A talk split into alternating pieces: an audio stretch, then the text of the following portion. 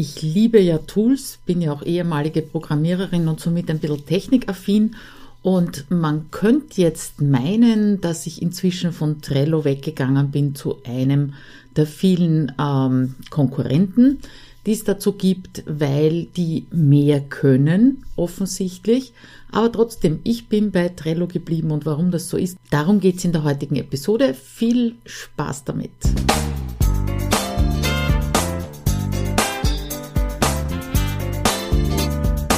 Hinein ins Abenteuer Homeoffice, dem Podcast für alle Homeworker, Onliner und alle, die in ihrem Online-Business endlich effizient arbeiten möchten. Schön, dass du dir die Zeit nimmst und dabei bist.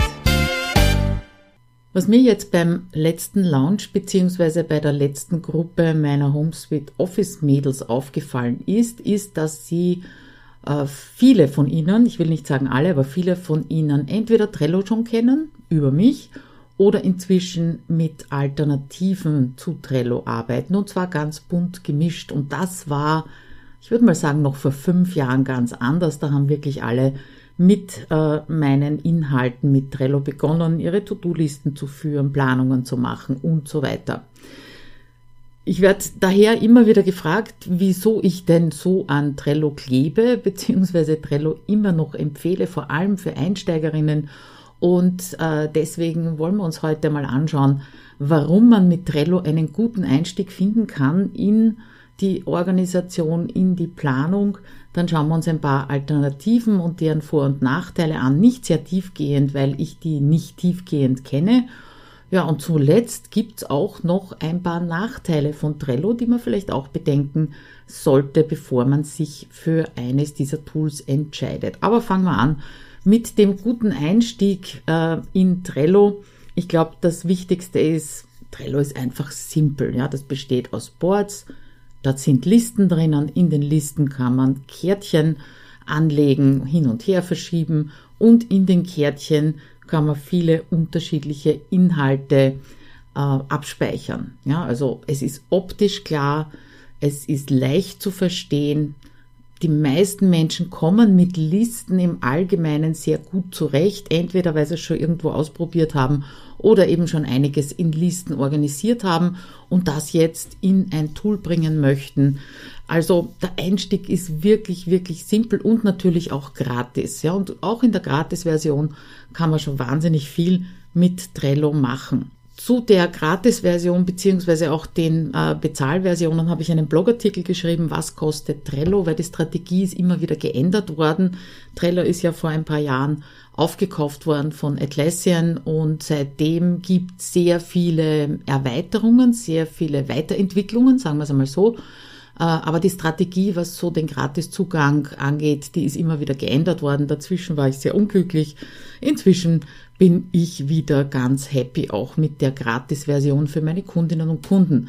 Weil es hilft ja nichts, wenn ich alles in der Bezahlversion herzeige in meinen Kursen und äh, damit meine Kundinnen und Kunden zwinge, auch die Bezahlversion zu verwenden. Das möchte ich natürlich nicht. Man kann sehr schön im Trello anfangen mit der Gratis-Version. Den Blogartikel verlinke ich dir natürlich hier. Was auch toll ist, ist, dass Trello gratis erweiterbar ist oder erweiterbar ist. Es gibt ein paar gratis Power-Ups, so heißen die Dinger. Und äh, mit denen kommt man auch schon sehr weit. Und dann gibt's halt auch bezahlte Power-Ups, von denen ich allerdings nur zwei derzeit verwende. Alles andere mache ich auch mit den Gratis-Erweiterungen. Und das Schöne, was ich eben auch bei meinen Kundinnen erlebe, ist, dass sie sich mit dem Tool weiterentwickeln. Das heißt, sie fangen also wirklich mit den absoluten Basics an und dann geht's in Richtung Workflows entwickeln und damit entwickeln sie auch ihre Trello-Boards weiter, beziehungsweise nehmen eben solche Erweiterungen dazu. Und die Power-Ups, die kann man sowohl in der kostenlosen als auch in der bezahlten Version eben dazu nehmen. Also unterm Strich kann man wirklich nur sagen, Trello ist simpel, es ist optisch gut aufbereitet, also gerade für Menschen wie mich, die so gerne optisch ein bisschen nett haben, ist das auf jeden Fall sinnvoll.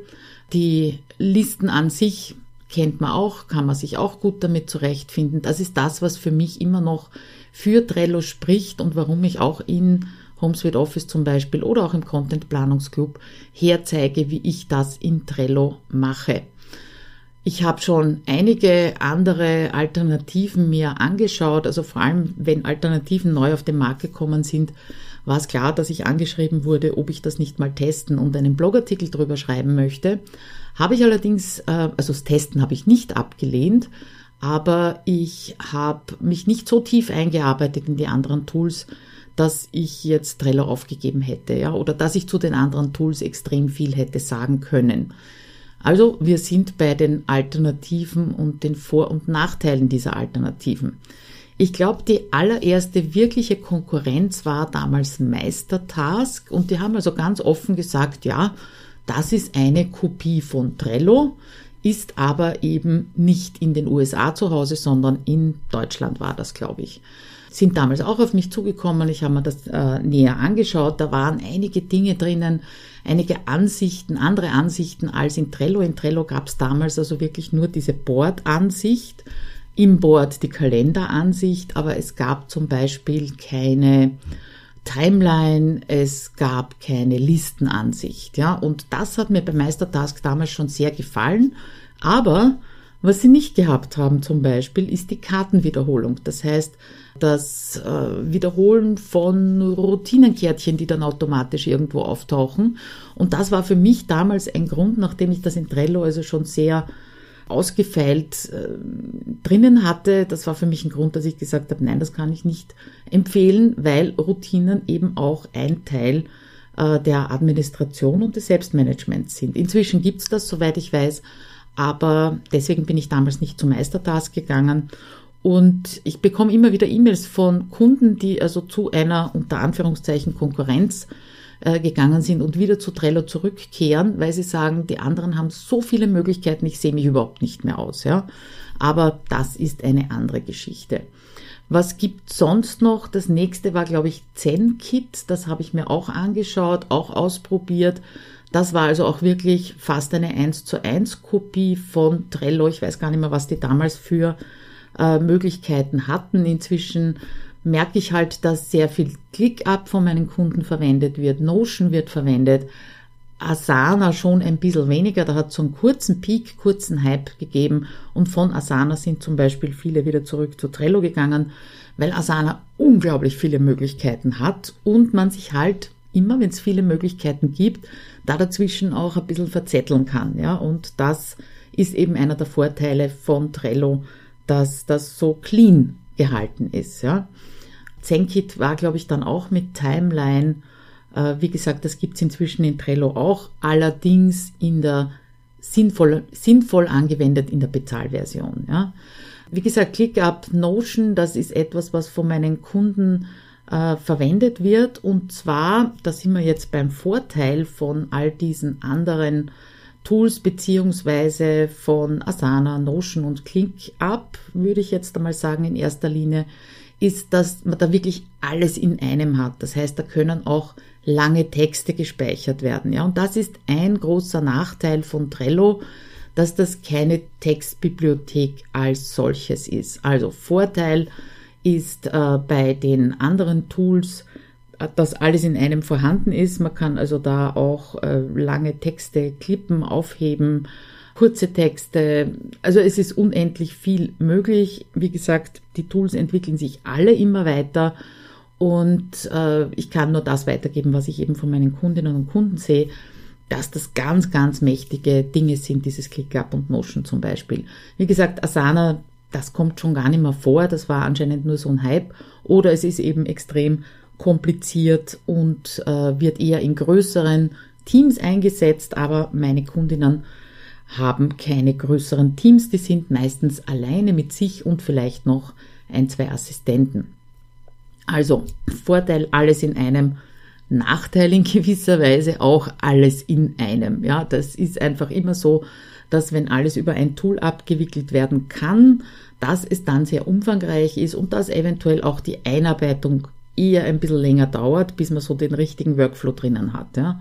Und das ist ja prinzipiell, prinzipiell etwas, wo ich sage, es ist eigentlich wurscht, welches Tool du verwendest, aber du kannst es erst effizient verwenden, wenn du genau weißt, Was will ich damit abbilden? Wie schauen meine Workflows aus? Arbeite ich mit anderen zusammen? Habe ich also zum Beispiel eine virtuelle Assistentin? Wie funktioniert dieses Hin- und Herschieben von Aufgaben? Also das Tool unterm Strich egal, solange du nicht weißt, wie du was strukturierst, organisierst, wie deine Workflows ausschauen, wird dich wahrscheinlich kein Tool retten, ja. Weil, das merke ich halt auch, egal ob es jetzt um Trello oder andere Tools geht, äh, wenn diese Voraussetzung nicht vorhanden ist, dann werden diese Tools zu Datengräbern. Ja, das heißt, da wird die To-Do-Liste ja, da sind 20 Listen drinnen in diesem Board und da sind, ich weiß nicht wie viele Fälligkeitsdaten schon rot und eigentlich will man gar nicht mehr reinschauen, ja. Und genauso ist mit der Projektplanung. Also diese Dinge gehören erstens einmal richtig aufgesetzt und zweitens einmal dann natürlich gepflegt, ja, und man arbeitet damit. Ich erinnere mich noch gut an einen 1 zu 1 Kunden, der mich gebucht hatte, um Ordnung in seine Trello-Boards reinzubekommen. Und der hatte sage und schreibe über 50 Boards angelegt. Und hat dann gemeint, ja, er hat keinen Überblick mehr. Ja, nun na. 50 Boards mit jeweils einer oder zwei Listen drinnen, das ist ganz klar, dass man das zusammenlegen muss. Aber das nur nebenbei. Damit kommen wir zuletzt zu den Nachteilen von Trello und obwohl ich so eine große Befürworterin von Trello bin und wirklich immer noch wahnsinnig gern damit arbeite, das gibt's halt auch. Und das erste, der erste Nachteil, der vielleicht auf den ersten Blick gar nicht so zu sehen ist, ist, dass Trello nicht auf eine sogenannte relationale Datenbank aufgebaut ist, wie es zum Beispiel Meistertask ist oder auch Zenkit. Ja. Was bedeutet das? Dass wenn du in einem Board ein Kärtchen anlegst und du brauchst es in einem anderen Board auch, dann musst du es eigentlich doppelt anlegen. Ja, und das führt natürlich auch immer zu Chaos und Durcheinander. Das ist auf jeden Fall nicht gut. Und deswegen habe ich meine Workflows eben so angepasst, dass Kärtchen nicht kopiert werden, sondern verschoben werden von einem Board zum anderen, von einer Liste zur anderen. Das Einzige, was wirklich kopiert wird, sind eben diese sich wiederholenden Karten, die werden kopiert. Dazu habe ich übrigens gerade meinen Blogartikel Routinen mit Trello organisieren überarbeitet, kann ich natürlich auch gerne verlinken. Also es ist keine relationale Datenbank. Das heißt, wenn man einen Eintrag an mehreren Stellen braucht, muss man den auch mehrmals anlegen. Das führt zu Chaos. Ja. Ob sie das wirklich, ob sie das noch ändern, ich kann es mir nicht vorstellen, weil ich komme ja aus der Programmierung, gerade Datenbankenprogrammierung. Und äh, das ist ein wahnsinniger Aufwand, so ein komplexes System wie Trello eben mit den ganzen Erweiterungen, Power-Ups und so weiter umzustellen auf eine relationale Datenbank, kann ich mir im ersten, kann ich mir im besten Sinne nicht vorstellen. Ja. Der zweite Nachteil ist die Datensicherung, also ein Backup zu machen von den existierenden Boards. Das ist, ich sage jetzt einmal, Trello intern nicht möglich. Da gibt es eine Erweiterung dafür. Das werde ich mir auch noch anschauen, habe ich schon länger auf meiner, auf meiner To-Do-Liste, dass ich diese, äh, dieses Power-Up einmal teste, um eben Backups zu machen. Wobei ich sagen muss, ich arbeite jetzt seit, naja, zehn Jahre, mehr als zehn Jahre sind es jetzt, äh, mit Trello und es ist noch nie etwas verschwunden, was ich nicht gelöscht hätte. Ja, und wenn man löscht, dann ist es halt gelöscht. Das ist der Nachteil daran, dass es keinen Back, kein Backup gibt. Ja, und da habe ich also schon immer, immer wieder mal eine verzweifelte E-Mail bekommen mit, ich habe irrtümlich die Beschreibung aus einem Kärtchen gelöscht oder ein ganzes Kärtchen oder ein ganzes Board gelöscht. Wie kann ich das wiederherstellen? Das geht eben nur über ein kostenpflichtiges Power-Up. Wenn ich es getestet habe, melde ich mich natürlich. Ja. Also Datensicherung per Backup, wobei ich jetzt nicht sicher bin, wie das bei den anderen, also bei den Konkurrenztools ausschaut, ja. Aber ich könnte mir vorstellen, dass es da relationale Datenbanken gibt und die sind relativ leicht zu sichern. Ja, der letzte Nachteil von Trello und der erfordert vielleicht den Einsatz von einem weiteren Tool für dich ist, Trello ist keine Textbibliothek. Ja, einerseits man kann nur beschränkt klippen. Das heißt, man kann äh, durch ein, über ein JavaScript, äh, das erkläre ich auch in meinem Trello-Kurs ganz genau, über ein JavaScript kann man den Link zu einer Webseite, auf der man sich gerade befindet, äh, in Trello als Kärtchen abspeichern, das geht. Aber so wie in OneNote oder Evernote, weiß ich auch wieder nicht, wie es bei der Konkurrenz ausschaut, dass ich auf einer Seite sage, ja, ich möchte nur den Link haben oder ich möchte nur den Artikel haben oder ich möchte die ganze Seite abspeichern in meiner Textbibliothek. Das funktioniert halt in Trello leider nicht. Auch wenn man E-Mails weiterleitet an ein Trello-Board und das E-Mail ist extrem lang, dann gibt es eine Fehlermeldung, weil der Inhalt der E-Mail in der Kärtchenbeschreibung abgespeichert wird und die ist halt beschränkt. Ich weiß nicht auf wie viele Zeilen oder Zeichen, aber das funktioniert auch nicht gut. Und damit einhergehend, ja, nehmen wir es vielleicht als vierten Nachteil, ist, dass Trello keine Volltextsuche hat. Das heißt, wenn du in den Board suchst oder auch filterst, ist ja ein Unterschied zwischen den beiden, dann wird nur in den Titeln der Kärtchen gesucht. Nicht im Beschreibungstext, nicht in den Anhängen, äh, nicht in den Checklisten, die da drinnen sind, sondern wirklich nur im Titel und dementsprechend muss man sich halt gut überlegen, äh, wie man den Titel gestaltet oder den Namen des Kärtchens gestaltet, um das dann später wiederzufinden. Ich helfe mir da auch immer mit Labels, um das Board so zu filtern, dass ich also wirklich nur das sehe, was ich sehen möchte. Aber es ist das Filtern zum Beispiel auch über den Kartennamen oder einen Teil des Kartennamens äh, möglich. Ja, das waren also jetzt die Nachteile von Trello. Ich arbeite zum Beispiel mit der Textbibliothek in OneNote, weil ich Office 365 habe und das dabei ist. Geht übrigens auch ohne Office 365, geht übrigens auch auf dem Mac sehr gut. Und dort hebe ich meine Texte und meine Snippets auf und Anleitungen, die also ein bisschen größere Checklisten sind, vielleicht mit Screenshots und so weiter. Das habe ich alles in OneNote.